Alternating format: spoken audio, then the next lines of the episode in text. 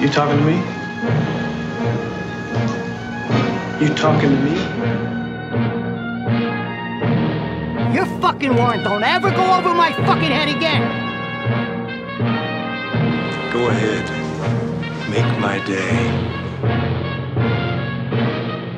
Any of you fucking pricks move! And I'll execute every motherfucking last one of you!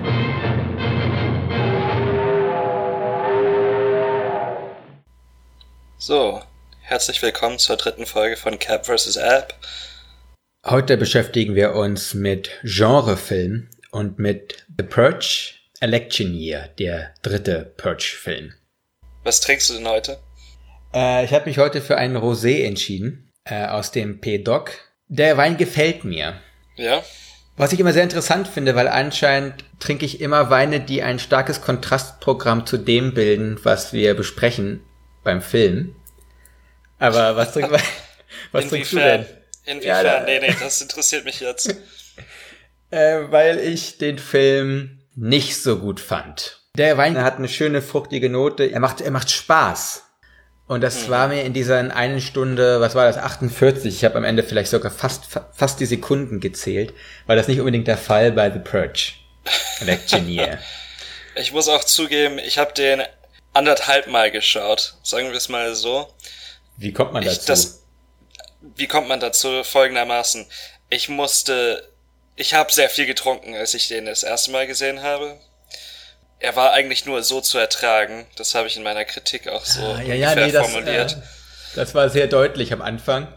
Deswegen bin ich noch am Tag danach kurz reingegangen und wollte mich einfach vergewissern, dass ich da nichts verpasst habe und keine Fehler gemacht habe beim Zuschauen. Sonst bin ich relativ fast immer nüchtern beim Gucken von diesen Filmen. Ähm, das war bei Purge nicht möglich. Aber gerade trinke ich Cappuccino.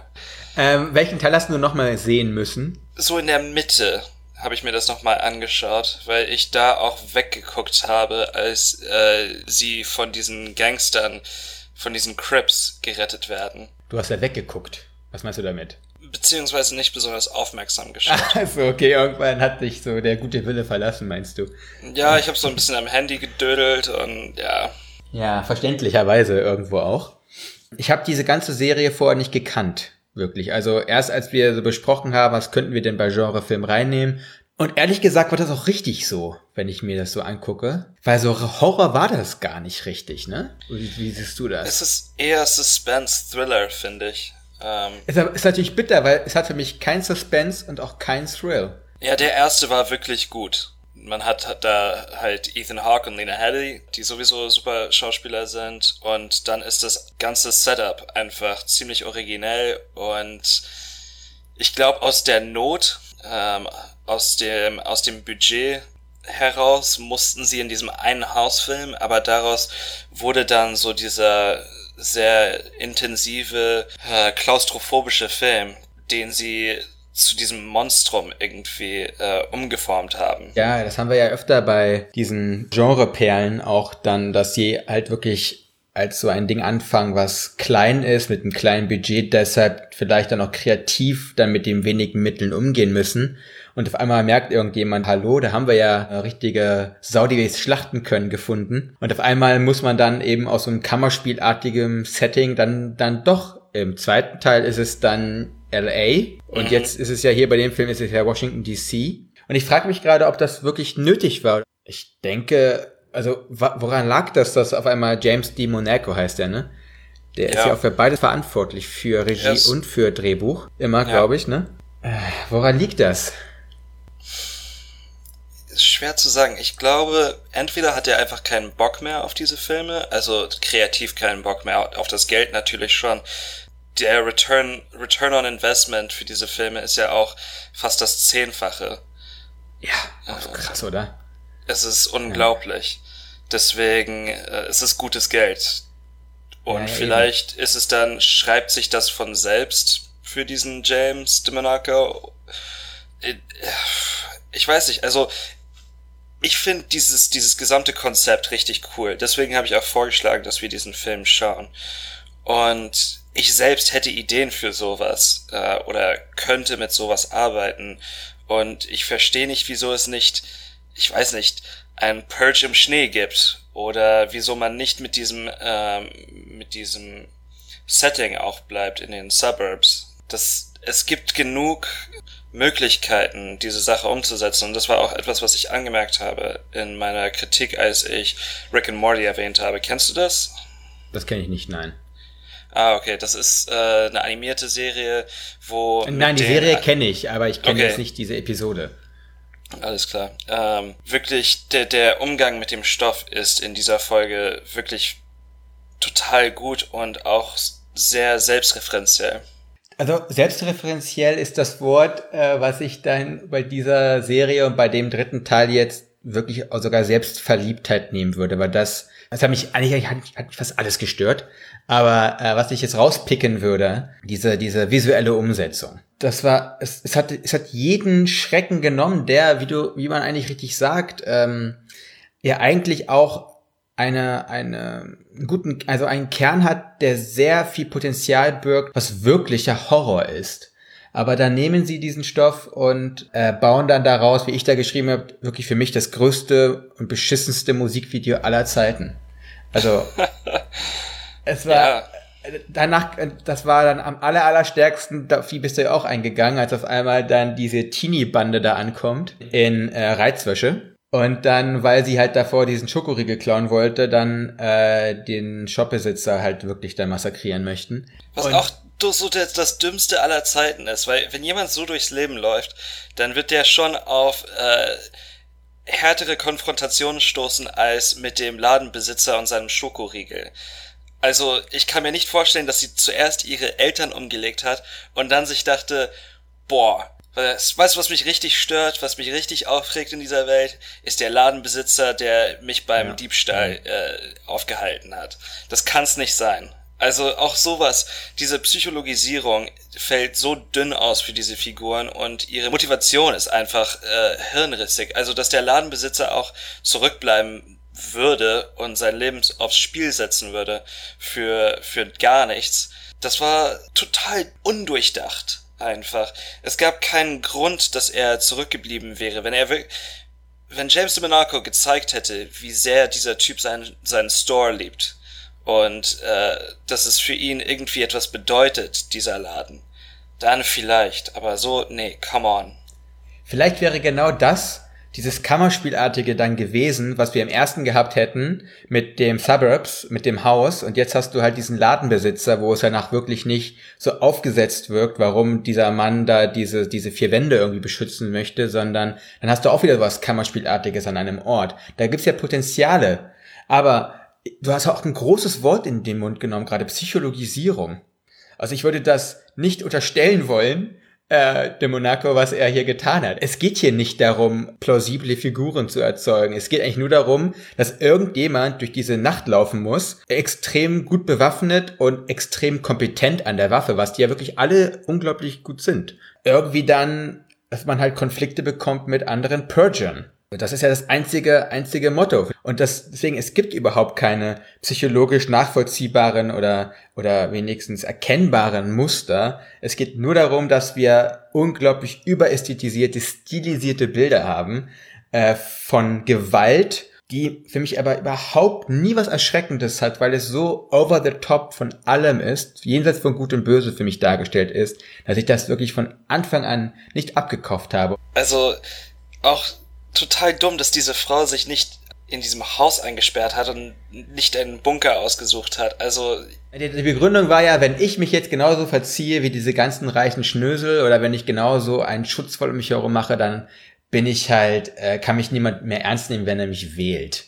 Das kann ich nachvollziehen, nur am Endeffekt hat sie ja genau das gemacht. Sie hat sich in ihr Privathaus zurückgezogen, mit panzerdichten äh, äh, Rollos irgendwie ist, hat ein riesiges Security-System da. Doof ist halt nur, dass danach trotzdem ein Maulwurf dabei ist, der dann von der NFFA bezahlt wird, dass das alles nur noch nichtig wird. Die Erzählung ist nicht wirklich in, im Interesse dieser, dieses Films. ich finde, es wäre einfach das Einfachste in der Welt, eine konsistente Erzählung mit diesem Konzept zu machen. Oder, also korrigiere mich, wenn ich falsch liege. Aber Nein, wie, du, wie du gesagt hast, äh, mit diesem Ladenbesitzer, wieso nicht einfach bei diesem Ladenbesitzer bleiben? Und das war das andere, was mich wirklich irritiert hat, war, dass man so diese zwei Stränge verfolgt hat mit diesem Film. Einmal äh, die Schwarzen, die im Ghetto äh, diesen Laden beschützen wollen und dann einmal diese Frau, die alle retten möchte und den Purge abschaffen möchte. Und diese, diese Abschaffung des Purges hat man überhaupt nicht gebraucht. Und das war, was du angesprochen hast mit diesem, mit diesem Musikvideo-Aspekt. Das hat mich total irritiert. Diese Szene, in der man diese Guillotine sieht. Die, ich glaube, dieser Film ist nur, ist nur gedreht worden, damit man einmalig diese Szene von einer Guillotine in einem, äh, in einer Seitenstraße Die, perf konnte die perfekt ausgeleuchtet ist. die perfekt ausgeleuchtet ist und man fragt sich, wer stellt sich dann, wer sieht diese Guillotine und sagt sich, boah, weißt du was, ich bleib mal hier und schau, mir- schau mir das mal an. Es ist klar, was passieren wird. Da sind zwei Psychos, die äh, Leute mit, äh, mit der Guillotine hinrichten. Es ist visuell vielleicht ein ganz nettes Bild. Keine Ahnung. Wer, wer, wer, wen das, wen das wirklich antörnt. Für mich, für mich hatte es pornografische Aspekte. Und zwar auch einfach ein schlechter Porno. Es ist ein schlechter Porno für Gewalt. Im größten Kern ist das ein ganz schlechter Exploitation-Film, der in den falschen Momenten es übertreibt und dann an den falschen Ecken auch wieder spart. Also paar Bilder später kommt dann auch dieses, dieses äh, Lincoln-Statue, was danach, wo dann Purge in Blut geschrieben ist auf die Säulen. Und das war dann so, oh mein Gott, was, was, was gucke ich mir hier gerade an? Also mehr irgendwie auf, auf, die, auf die Fresse hauen des guten Geschmacks. Wir reden hier von Genrefilm, das dürfen wir nicht vergessen. Ne? Also Übertreibung ist gerne gewollt und ist auch nötig hin und wieder. Aber es geht ja immer um das, um das Verhältnis dann auch zu einer Erzählung. Und das gibt es hier einfach überhaupt nicht. Leute gehen dafür ins Kino und das Ding war auch wieder, der hat 10 Millionen gekostet und hat 100 Millionen weltweit eingespielt, davon glaube ich sogar 65 oder Millionen oder sowas in den USA, ne? Ich glaube so Ich bekomme Zahlen das fast nie mit, wenn in Deutschland äh, The Purge in den Kinos anläuft, aber hier, hier ist das in allen Kanälen zu sehen, äh, dass der Film demnächst rauskommt. Die Kampagnen sind äh, riesig. Ich glaube, das ist wahrscheinlich so die Hälfte des Budgets für den Film ist dann äh, Advertisement. Ja, wie es sich für einen schlechten Blockbuster gehört, auch irgendwo. Ich glaube auch, dieses, dieses Interesse an dem Konzept ist das, was die Leute immer wieder zurückholt ins Kino. Diese Hoffnung, diese äh, 1 zu 100 Hoffnung, dass es diesmal gut umgesetzt worden ist und dass man vielleicht doch etwas sieht, äh, was, was originell ist, was, was ein ähm, auch diese Thrills verschafft. Deswegen geht man Also doch das ins Kino, um The Purge zu schauen. Vielleicht nicht für Originalität, aber um äh, diese, diese Thrills zu haben und um Angst zu verspüren. Das gucke ich kurz mal nach. Ich will mal kurz nochmal die, äh, die Zahlen, wo wir gerade nicht im Blockbuster, ähm, im Blockbuster-Block von uns sind. Ähm, der zweite Film hat, der hat 71 Millionen eingespielt. Mhm. Der erste 64, der dritte 79. Also das ist, also die, die Kurve geht aufwärts. Du hast es gerade sehr idealistisch gerade so be- benannt, ne? Mit diesen Leute haben, die haben so 1 zu 100 die Hoffnung, dass, dass irgendwie diesen, diesen Kern wie die Phönix aus der Asche neu auferstehen lässt. Naja, und du, du hast es auch richtig erfasst, als du gesagt hast, dass es ein langes Musikvideo ist. Für ein Format von drei Minuten oder wie, wie auch immer lang ein Trailer heutzutage ist, ist das perfekt. Die können das runterschneiden, damit das wirklich super Ja, aussieht auch, und ja. dann lassen die äh, God Bless America drüber spielen und schon hat man die gesellschaftskritische Komponente auch mit rein äh, mit reingenommen und hat dann auch ein breites Publikum interessiert für den Film, der dann einfach nur der Trailer ist, der bloß auf äh, eine Stunde und 48 Minuten gestreckt. Also können wir eigentlich sagen, guckt euch den Trailer an, dann habt ihr den Film gesehen. Ja, absolut. das ihr, ist. Habt äh, ihr, habt ihr Lebens, habt ihr Lebenszeit gespart, wirklich? Also meine subjektive Meinung jetzt, aber es gibt so viele andere Filme. war's das? War war's das wirklich schon? Vielleicht. Kann ich mich jetzt länger meinem Wein widmen? Ähm, Wir sind beide Leute, die, glaube ich, diesen Film nicht empfehlen würden, oder? Nee, und dabei will ich das, also vielleicht bin ich dein idealistischer Zuschauer, der möchte, dass diese Filme gut sind. Vielleicht auch, weil ich selbst Ideen hätte für sowas. Also äh, James DeMonaco, call me. Wäre dein Move gewesen, einfach jetzt wieder einen Film zu bringen, der so als äh, Vorfilm dient? Wäre das dein Move gewesen? Nee, überhaupt nicht. Ich glaube, mhm. mein, mein Move wäre praktisch, jedes Mal ein anderes Setting zu nehmen und ein, also was sie ja versucht haben im, äh, im Übergang vom ersten zum zweiten. Ich sehe im Unterschied, also keinen Unterschied zwischen dem zweiten, dritten und vierten, bis auf, dass der eine in Washington, der andere in New York und der zweite in LA spielt. Ja. Aber das sind alles so städtische, basically das, was, was, äh, wie hieß der Film nochmal? Escape from New York mit, äh, wer ist das nochmal? Nicht Patrick Swayze, ich, ver ich verwechsel die immer, die beiden. Ach, ach, ach ähm, äh, Kurt Russell. Ja, Kurt Russell spielt da so ein Kommando. Die, das ganze Konzept ist, dass aus New York City ein ge großes Gefängnis gemacht worden ist. Und Kurt Russell wird reingeschickt, um jemanden rauszuholen und äh, muss sich da durch die Straßen kämpfen. Das ist so ungefähr diese Struktur der letzten drei Purge-Filme. Und mhm. das ist totaler Unsinn für mich. Also man kann es vielleicht einmal machen. Ich hätte es keinmal gemacht. Nein, aber warum denn es überhaupt? Gibt andere Sachen. Für den dritten wäre das dieser Store gewesen von dem, äh, wie ist denn der Dixon? Ich weiß gar nicht, wie der Ja, hieß. genau, Joe Dixon ja, hieß der. Dix, Joe Dixon. Das wäre der Move gewesen für den dritten.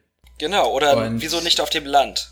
Das fände ich auch interessant. Äh, auf dem Ja. Land in Alaska.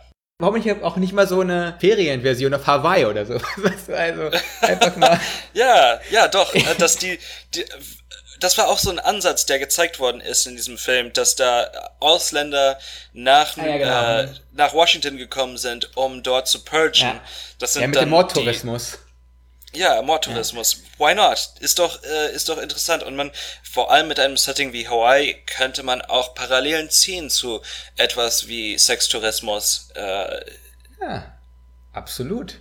Oder wie heißt nochmal das Ding da in, in, äh, in New Orleans? Ach so, Mardi Gras, USA. das ist äh, Karneval. Ah, Mardi Gras. Genau, Karneval, Karneval. Die sind ja schon eh alle verkleidet. Also warum nicht einfach das dann nutzen? Äh, dann da halt so eine große Mardi Gras daraus machen. Da würde ich sogar ins Kino für gehen, muss ich ehrlich sein. äh, weil, das, weil sich das auch selber irgendwie aufs Korn nimmt. Und das ist dann vielleicht auch das Ding gewesen, was mich an diesem Film so extrem, extrem gestört hat, dass es eigentlich so als eine Persiflage ist ja eigentlich schon also es liegt auf der Hand auch irgendwo, dass man sich ein bisschen aufs Korn nimmt.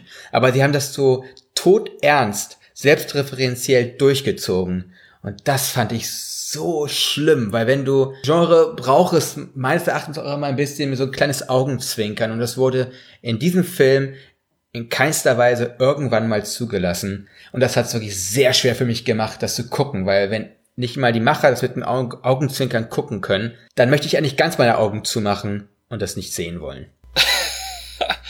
Jetzt sind wir knapp unter einer halben Stunde. Wir haben bisher immer deutlich länger geredet als das. Aber es ist vielleicht auch bezeichnend, wenn wir das nicht so tun, ne? Bei diesem Film.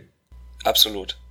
Ich glaube, auch bei Arsenic and Old Lace kommen wir auch auf, äh, auf mehr, Oh auf, ein, das auf mehr Fall. Gesprächsthemen. Mehr Gesprächsthemen und ähm, nächstes Mal widmen wir uns einer alten Perle, auf Deutsch Arsen und Spitzenhäubchen. Ich freue mich drauf. Ja, ich mich auch. Dann bis zum nächsten Mal, sag ich mal, ne? Ciao.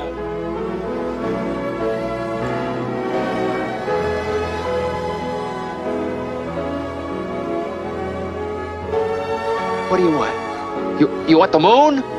Just say the word and I'll throw a lasso around it and pull it down. Hey, that's a pretty good idea. I'll give you the moon, Barry. Just shut up. You had me at hello. You had me at hello. You should be kissed and often, and by someone who knows how.